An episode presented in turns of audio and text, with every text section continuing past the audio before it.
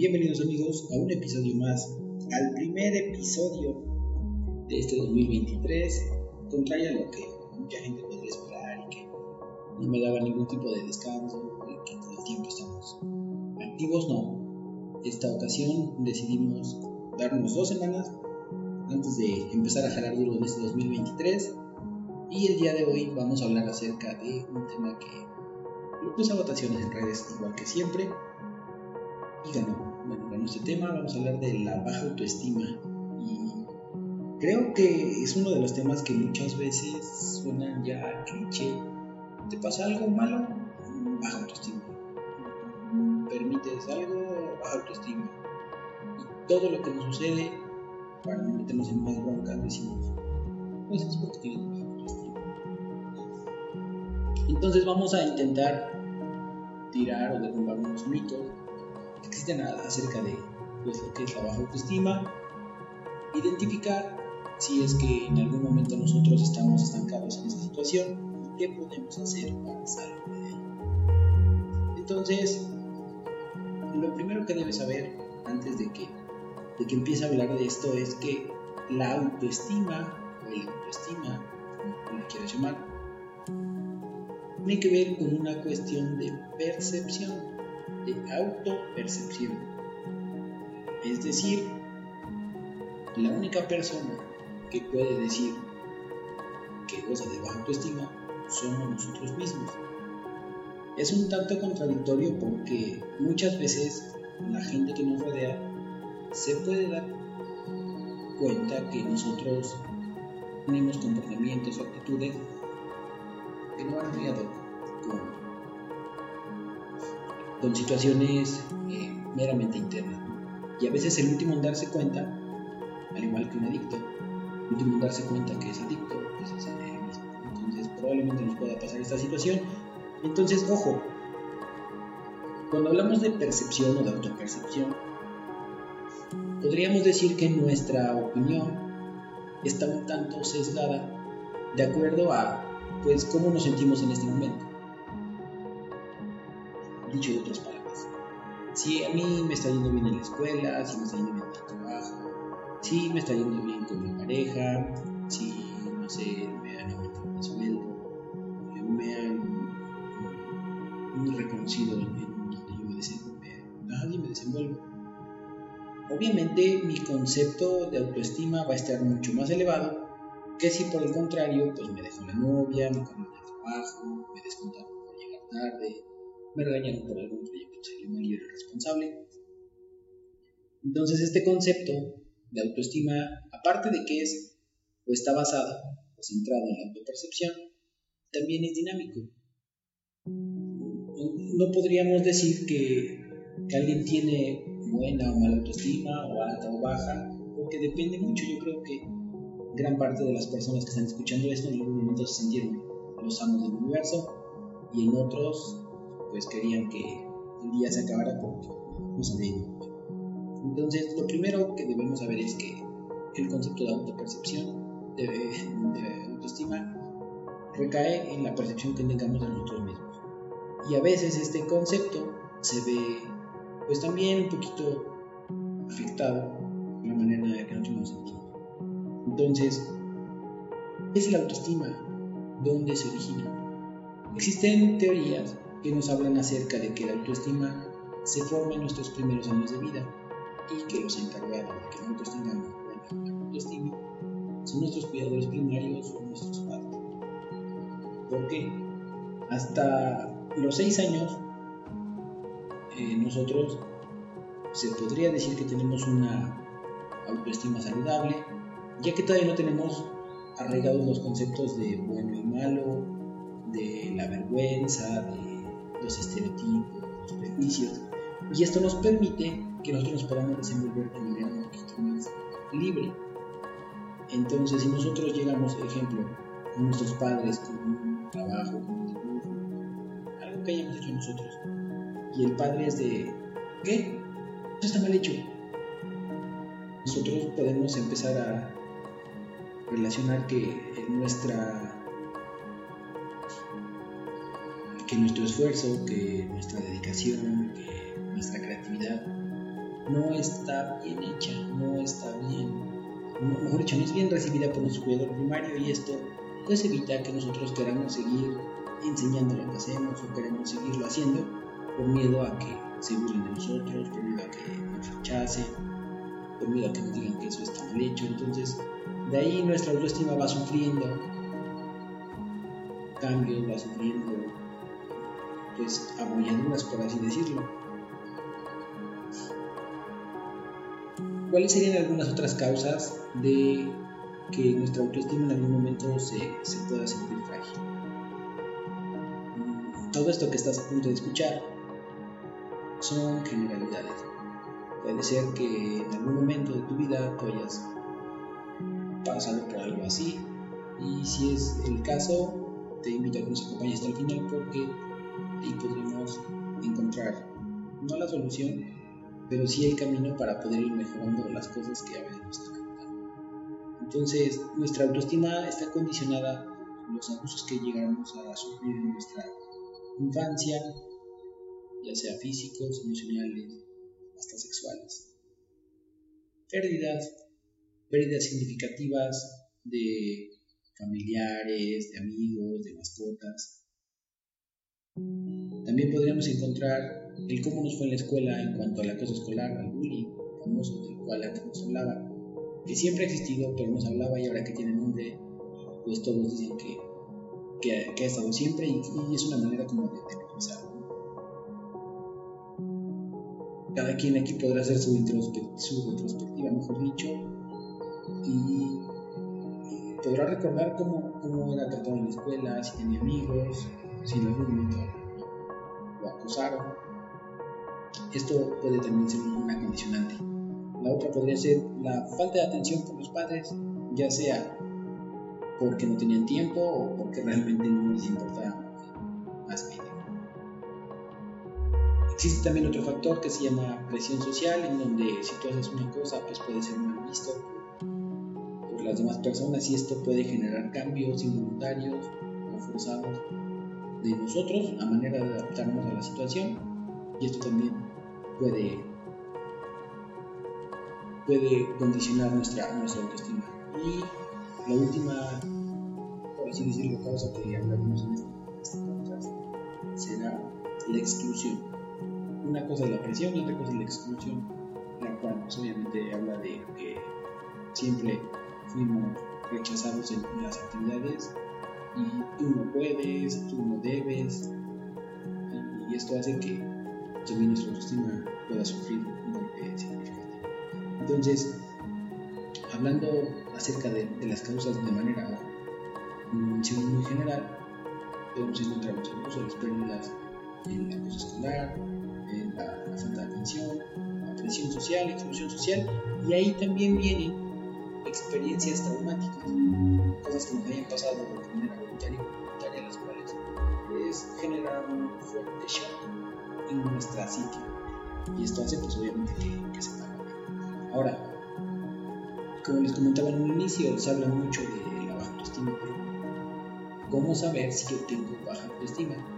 Y aquí me voy a pasar de la lista de las causas, que es obviamente lo que puede ocasionar, a la lista de la sintomatología. Y regreso al mismo Esta sintomatología es muy general. Muchas veces la baja autoestima es la puerta de entrada a padecimientos o trastornos mentales o del estado de ánimo mucho más graves. Entonces es importante que lo podamos monitorear para de aquí poder determinar si es problemas de autoestima o bien ya está confundido con alguna patología o nada más pueden ser algunos rasgos de, de, algún inicio de un trastorno. Entonces, ¿cómo podríamos identificar a una persona? Porque obviamente nosotros estamos escuchando esto, ¿no? Pero ¿cómo podríamos identificar a una persona? La primera causa es que vamos a poder encontrar una dificultad notable para decir que no. Y todos conocemos a este amigo o a esta amiga que vamos a otro lugar. Sí, vamos. Eh, ¿Qué te parece si comemos esto? Sí, está bien. Si ustedes quieren eso podemos comer. Oigan, ¿y qué, les parece si vemos tal película? Sí, sí, sí, justo esa es la que podríamos ver. Entonces, muchas veces nos rodeamos de personas que no sepan decir que no, porque es más fácil que nosotros podamos realizar nuestra voluntad. Pero entonces, esto sería una, un, síntoma, una característica de una persona con baja autoestima.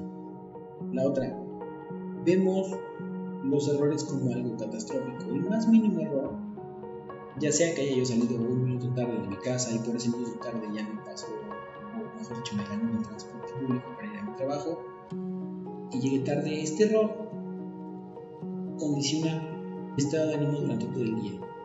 Y, lo voy a decir con un poquito más de, de fuerza en la palabra, pero pues qué tonto soy, no valgo nada, debí de haberme levantado un poquito más temprano, todos los errores que nosotros logramos, este, que nosotros cometemos completamente fatal. Otra característica podría ser que siempre estamos persiguiendo o buscando la reafirmación de los demás. Es decir, hago algo y busco que los demás me digan, oh, muy bien, Carlos, esto que hiciste le cambió la vida a toda la humanidad lejos de lo que pareciera, el hecho de buscar siempre la aprobación de todos, pues hace que nosotros mismos nos empecemos a defraudar porque vamos a hacer cosas por caerle a los demás, cosas por intentar que, que nos reconozcan o que por lo menos vean que estamos aquí, y esto también podría ser un síntoma de baja autoestima. La siguiente característica es que nos sentimos muy intolerantes ante la crítica más mínima que te digan, que te hagan, te hace explotar. Y aquí quiero hacer una pausa. Es cierto que nosotros no tenemos el control de lo que las demás personas piensen, hagan o digan de nosotros o sobre nosotros. Y suena un tanto contradictorio porque, bueno, entonces si no tengo el control, ¿por qué me preocuparía? Apenas en esta semana que tuve terapia, mi terapeuta me decía, si nuestros, no como me dijo, si nosotros hiciéramos las cosas que le decimos a nuestros pacientes, los psicólogos no tendrían sentido de ser. Y esto nos pasa a todos por el simple hecho de ser personas. Pero las críticas, es cierto, a todo el mundo le duelen o le afectan, o por lo menos lo considera el decir, sí. O sea, a nadie le gusta, ¿no? Pero el hecho de que no te guste no quiere decir que tengas que ser intolerante y todos los demás, todas las personas que te lo están diciendo, pues no, no quiero decir groserías, ¿no? Pero no creo que, que sea como para, que explotemos. El, el, estímulo es de cierto grado, la reacción debería ser de un grado proporcional. Entonces, el ser muy intolerante a las críticas también es una señal de que alguien puede tener eh, la autoestima baja. La siguiente es el deseo compulsivo de complacer a los demás. Es cierto, en el anterior, en los dos puntos anteriores estábamos buscando la aprobación, pero ahora vamos a ver que todos los demás se sientan felices. Y esto incluye que yo pueda sacrificar mi propia felicidad, mi propia estabilidad. Comentaba en el ejemplo de las películas, ¿no? Imaginen que a mí me gusta, mejor dicho, que no me gusta o que me da películas de suspenso o de terror. Pero porque oigo un grupo de amigos y todos ellos dicen, bueno, ver la de, la de miedo. Entonces, para que ellos puedan verla y no se molesten por mi culpa, entonces sí, adelante, adelante. Aunque esto no sea de mi agrado. El siguiente es, exageramos las cualidades de los demás. Y fíjense cómo está bien curiosa la combinación, porque no nada más basta que nosotros nos hagamos menos, que digan, no, pues es que yo está bien, pero no, ustedes. Yo me hago menos y a la par, es que si yo fuera como él, mira, mira nada más cuántos coches tiene, mira cuánto, cuánto trabajo le dan, mira, manches, los chavos le gustan muy bien. Entonces el hecho de, de minimizarse se hace juego con el hecho de enaltecer o, o exagerar las victorias los aciertos de los demás. Esto del éxito, ya lo había comentado en un episodio hace como tres. El éxito es un concepto muy subjetivo y para cada uno puede tener significados diferentes, pero el hecho de que veamos lo demás, lo poquito que veamos lo demás, lo hagamos, wow, este cuate está tocado por, los dioses, no nos ayuda muchísimo para, para el. Ahora, eh, la siguiente característica puede ser que sean unas personas, o seamos, porque también no creo que esté exento de alguna de ellas, que seamos personas que vivamos con el miedo constante a equivocarnos. Y esto nos va a llevar a la evitación. Veamos cómo el hecho de pensar que yo me voy a equivocar hace que yo evite querer hacer las cosas. Y al hacerlo, o mejor que al tomar actitudes evitativas, lo único que hago es estoy reforzando este ciclo en el cual, para no equivocarme, no hago nada, no hago nada para no equivocarme y entonces siempre voy a estar con estas, este sentimiento o esta sensación de insatisfacción porque no puedo hacer nada. La siguiente característica podría ser que las personas se muestren inseguras o tímidas la mayor parte del tiempo. Si nos ponemos a ver ahorita, en nuestro lugar de trabajo siempre vamos a encontrar por lo menos una persona la cual, si no falta, difícilmente te des cuenta que no fue porque todo el tiempo es callado, callada, porque todo el tiempo busca la manera de pasar desapercibido. Si hacen alguna, no sé, una dinámica, sí, lo que diga la mayoría. Y todo el tiempo busca, busca parecer invisible. La siguiente es evitar el contacto. Y, y si dan cuenta, todas, todas estas variables, estas características, van amarradas. ¿Por qué? que si yo no tengo contacto con las personas, obviamente no van a tener herramientas para clase. La siguiente, tolerar las humillaciones. Y esto va de la mano también con, otro factor muy importante. El, tolerar una humillación muchas veces está relacionada con el miedo a, evitar, mejor dicho, por evitar la confrontación, acepto que las demás personas me humillen. Pero aquí viene lo bueno. Contrario a todo lo que creemos, las personas que humillan a otra persona también están haciendo una manifestación de baja autoestima, porque necesito hacer sentir al otro menos que yo, para ello así sentir o sentirme reafirmado. Es un tanto opuesto, pero tiene mucho sentido porque, como les comento, el hecho de que yo haga sentir menos a una persona me hace sentir, y este sentimiento es efímero, en el cual yo tengo poder, pero cuando lo estoy solo me doy cuenta que realmente, si no tuviera yo alguien a quien humillar, no sería nada. Entonces, esto es. Y la última que, tiene mucho que ver con lo que acabo de explicar es compensar todos nuestros defectos, todas nuestras carencias con prepotencia.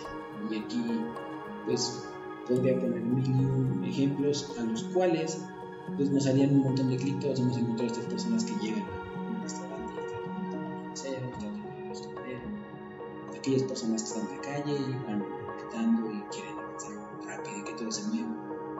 Entonces, estas podrían ser sintomatologías, como comenté en un inicio, son cuestiones muy generales, pero sí nos sirven hasta cierto punto como un termómetro. Podemos ver ahorita, y esto es lo importante, tanto del podcast como de, de la psicoterapia. Nosotros nos vamos a ser conscientes de cosas que nos están sucediendo y que a veces no sabemos por qué pasan, pero cuando las, cuando las, las volvemos o las vemos de otra manera, nos damos cuenta que pues estamos ahí bien metidos y pues parte de nuestros mecanismos también ¿no? es la, la negación. Pero bueno, será tema para otro podcast. Ahora, ¿cuáles son las consecuencias? Existen consecuencias para todas estas situaciones porque si dan cuenta estamos siguiendo una estructura. Lo primero es qué es la, qué es la baja autoestima, cuáles son las causas, cuál es la sintomatología. Y ahora vienen consecuencias. El hecho de que nosotros vivamos mucho tiempo aguantando estas situaciones van a detonar en consecuencias tanto físicas como, como psicológicas y como sociales. Es decir, dentro de las físicas podríamos encontrar insomnio, podríamos encontrar eh, el desarrollo de, de, enfermedades como la hipertensión, como, la diabetes. Dentro de lo psicológico podríamos enfrentar esta, esta baja autoestima y este, este, la repetición de este estímulo nos puede llevar a desarrollar ansiedad, podemos desarrollar depresión, algún tipo de trastorno alimentario, porque a veces el hecho de que yo no me acepte, pues va a hacer que yo compense con alguna con algún alimento o con alguna cantidad de alimento, una intensidad de, alimento. Podemos experimentar igual las autolesiones, el cooking es una, es una, es una consecuencia también de, la baja autoestima, porque lo que busco es que el dolor se canalice, pero este dolor no tiene que ser evidente. Por eso gran parte de las personas que se llaman a cortar, pues lo hacen en partes donde pues no son tan visibles. Por eso es que después de mucho tiempo los papás dan que sus hijos, sus están haciendo. Y esto puede detonar también en algún tipo de ideación suicida. Ideación suicida. Esto dentro de los factores tanto físicos como psicológicos. Y en lo social podemos encontrar personas como acabamos de los síntomas que no interactúan, que no les gusta participar, que no les gusta salir, que son retraídos, que no participan, no tienen actividad social. Pues tan evidente porque tienen miedo a que en algún momento sean juzgados, criticados, pero que se Entonces, recordemos, dicho, hagamos un repaso de, lo que se vio al inicio de, de este episodio y veamos que hay, que está hablando de personalidad, una no es estática, es, un concepto de autopercepción, pero no es estática. Es decir, y como tú te percibes ahora no determina que para toda la vida vas a ser igual. Nuestra personalidad se va creando conforme el tiempo, conforme a nuestras experiencias, conforme a nuestra percepción. Y esto nosotros lo vamos a poder ir modificando si cambiamos nuestra percepción. Es un tema un poquito profundo, un poquito enredado y un poquito difícil de explicar porque nosotros vamos realizando cosas para evitar sentirnos como nos sentimos, pero no nos damos cuenta que estas cosas que hacemos son las que provocan que nos sigamos sintiendo así. Entonces, ¿cuál es el tratamiento? ¿Cuál es la solución si es que lo pudiéramos llamar de esa manera y te funciona llamarlo así? Bueno, lo primero, que es un poquito más uh, un tema de autoayuda, que hay que tener mucho cuidado con esto, con ese tema de autoayuda, pero algo que sí podemos hacer nosotros Debe empezar a cambiar nuestras percepciones. Intentar vernos de una manera distinta a la que nos vemos. Insisto, suena muy, muy simple, suena muy, muy echarle ganas. intentar cambiar nuestra percepción es el primer paso para, para poder, para poder sanar. Es importante que hagamos conciencia de quiénes somos y cuáles son nuestras fortalezas. Y el hecho de que conozcamos nuestras fortalezas no quiere decir que ignoremos nuestras habilidades, pero lo primero es centrarnos en lo positivo. Hay personas que por el simple manejo que tienen de la vida y sus herramientas, tanto emocionales como sociales, les es mucho más sencillo el poder hacer esto. Hay otras a las que les cuesta demasiado. Entonces, a las personas que crean que ya tienen este padecimiento hasta cierto punto tipo crónico, la solución, el tratamiento que yo recomiendo, y es el que me la he recomendando desde que empecé de salud mental, que es asistir con un profesional de la salud mental. Busquemos un psicólogo certificado, un psicólogo especializado que nos pueda dar la atención personalizada que requiere. Todo esto que tú acabas de escuchar son temas muy generales, son términos muy generales, son categorías sumamente generales, pero esto no quiere decir que aplique igual para ti. Es decir, tú puedes tener una dificultad para decir que no, pero no necesariamente puedes tolerar una humillación. Te puedes mostrar un poquito irritable ante las críticas, pero no tratas mal por eso a las personas. Entonces, cuando nosotros asistimos a terapia, lo que hace nuestro terapeuta es un traje a nuestra medida. Y es donde entonces nosotros como terapeutas tenemos que traer todo lo que conocemos de la teoría y adaptarlo al paciente que tenemos frente. Entonces mi recomendación en este aspecto, si tú sientes que tienes baja autoestima y dentro de las categorías que acabo de mencionar, sientes que encajas en algunas, sería importante que pudieras tener este valor, este, esta toma de decisiones hacia adelante en busca de, pues, de mejorar tu calidad de vida y que puedas agendar cita con el psicólogo. Hay muchos psicólogos en todo el mundo, seguro que hay uno cerca de donde tú estás escuchando hasta ahorita. Entonces, si crees que la situación está rebasándote, es importante que consideres tomar una, decisión mejor para tu vida. Entonces, esto es todo por el episodio de hoy. Te invito a que me dejes en los comentarios alguna retroalimentación, algún comentario. Si crees que de la lista que dije de los síntomas algo se me pasó, con gusto, eh, me gustaría leerlo. También, si crees que existen causas que no haya mencionado, también eh, puedes mencionar. Y si conoces alternativas de solución diferentes a las que mencioné, pues con muchísimo gusto. Te dejo por este episodio. Te invito también a que nos sigas en la página de Facebook e Instagram como psicólogo Carlos Muñoz y en Blogger tenemos por ahí la columna en salud mental que se llama El Rincón de la Salud Mental, donde también ahí vamos a complementar tanto de lo que se ve en, este, en estos episodios y viceversa, aquí complementamos lo que escribimos en la, en columna. Entonces, sin más, nos saludamos la siguiente semana. Cambio y fuera.